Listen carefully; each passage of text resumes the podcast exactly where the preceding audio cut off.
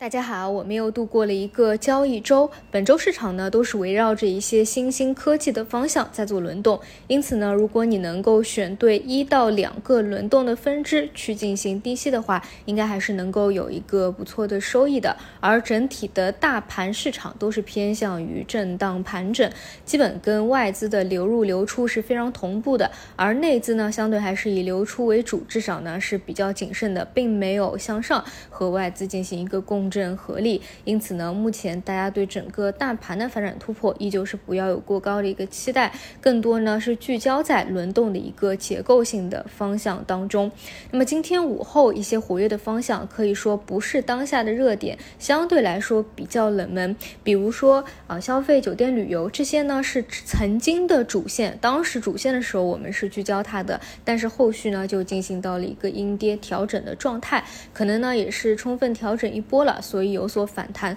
这里先不做一个具体的关注啊，因为只是一个轮动分支嘛。另外就是电力的板块，电力的板块呢，整体的长逻辑啊一直没有发生变化。短期呢就是看煤价的下降，中期呢就是看容量电价的加速落地，盈利模型的清晰。长期呢看的就是一个消纳，这个长期的逻辑一直是存在的。但是你说为什么放到今天的午后有所活跃？我个人理解为还是算力人。人工智能板块的一个延展啊，因为算力它是需要电力的。啊，这个说法呢可能比较牵强，但是确实啊，我觉得是比较好的一个理解方式了。啊，因为跟当下的主流相对还是比较贴切嘛，而现在的主流都是在不断的寻找分支去拓展，你对于场外的资金来说，它是不愿意对那些已经透支的分支的方向再去做接力的，现在的资金就是在往那些没有起来的但比较相关的低位的方向再去做轮动。然后，所以大家这样理解就好。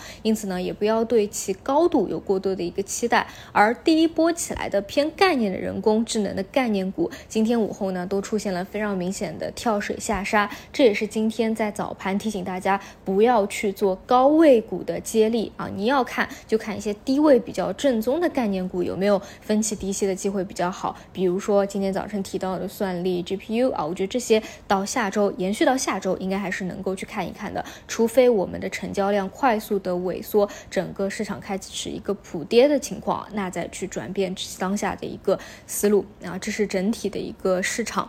然后再聊一些其他啊，呃，基本上我在今年二三年以来就睡眠质量提升了不少啊，就不太失眠了。但昨天晚上呢，是我今年第一次啊失眠，然后到三四点都没有睡着。什么原因呢？就是昨天晚上突然想起了一些曾经在啊牛市，包括后面。股灾里面发生的一些身边人的事件啊，确实就是血淋淋的一个现实吧。啊，就切身相关的很多，有的呢是在牛市起爆的前夜啊，因为特别看好后面的一个市场嘛，所以你知道它在底部布局就会比较激进啊，上杠杆啊。但是遇到了黑天鹅的事件，所以导致在牛市前夜就爆仓了啊，这是非常难受的一件事情。不仅仅是因为资金的损失，而且你要知道这部分资金。的损失就等于你之后的一轮你牛市，你基本就参与不到了。哪怕你的判断是正确的，有的呢是因为自己去参与那些庄股啊，基本上是单压，然后踩雷了，几连板往下跌停啊，基本上出来都已经是腰斩更多的一个阶段了，基本上七位数、八位数就呃烟消云散了。还有的呢是在牛市的。一个比较疯狂啊，最后的一个阶段才进入进去，然后也经历了后面的股灾，这个是身边遇到最多的，基本上就是开盘跌停，开盘跌停，开盘跌停，你基本上是割肉割不出来的这样一个阶段，你就任凭着自己的账户出现腰斩又腰斩的一个阶段，这些都是身边啊非常走得非常近的朋友遇到过的一些事情，所以昨天呢就想到这一些啊，突然就有点夜不能寐啊，突然开始失眠了，所以还是想说啊。我们啊，就是因为大家知道，我其实是非常看好今年到啊明年啊，我觉得二三年到二四年是一个。黄金的窗口期吧，我对于这个股指整个市场的期待啊，肯定是有的啊，但是还是想告诉大家，无论你是我们真正的站在牛市的前夜，还是说到了一个牛市的后期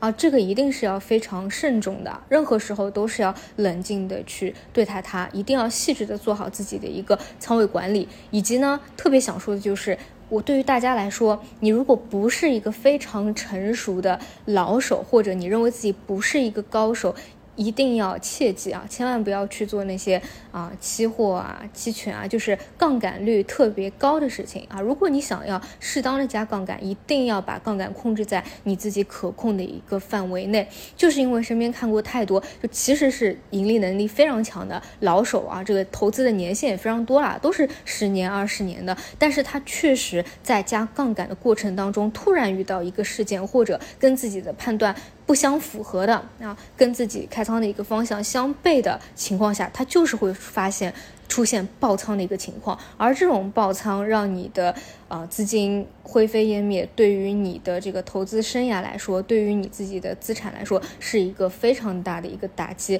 其实对于很多普通人来说，你但凡人生当中遇到过一次这样的事情，你就很难起来了。当然，我认识的这个，因为确实是高手啊，可能经历了呃一年啊或者一段时间以后，他还能够慢慢的把自己的资金给做回来，但是他确实是非常非常少见的一些。些情况就基于本身就非常的强，而且本身就是有一定的这个资金储备的啊，所以才还能够去东山再起。但是我觉得对于大部分人来说是不太可能去承受这样的一个呃损失和遇到这样的一个情况的啊，没有必要让自己处于这样的一个阶段。那所以就是结合啊，昨天晚上哎这个突然让我失眠啊，有点。焦虑的一个情况，想跟大家再去做一个分享吧，好吧？希望大家呢都能够在今年和明年好的一个窗口期，我们能够把握机会。但还是那句话，节奏的把握和控制，仓位的一个管理，这是必不能少的。好，以上就是今天的一些分享内容，我们就下周再见。